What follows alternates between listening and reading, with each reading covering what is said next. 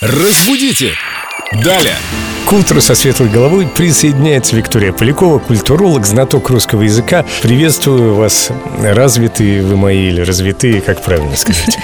Привет, друзья. Привет, Вика. Мы про слово с тремя ударениями «развитая», «развитая» и «развитая». Как изменяются значения слов в зависимости от ударения? Ох, какой обширный вопрос нам сейчас предстоит обсудить. Начнем с развитой. Развитой, развитая имеется в виду достигший определенной степени развития человек или предприятие или деятельность какая-либо, то есть, например, развитая промышленность или экономика. Инфраструктура в новом районе. Да, да, развитая она у нас будет.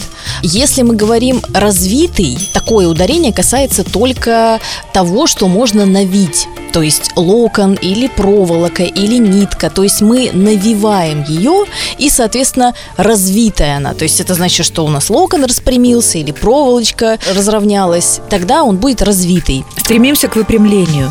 А развитая может быть, э, например, деятельность. В целом это слово синонимично развитая первому нашему слову.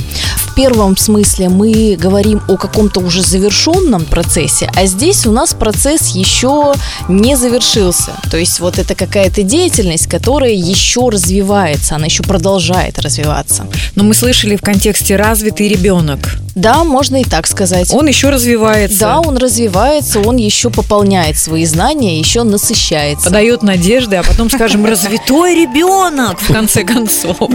А потом и этот тоже не оправдал, да?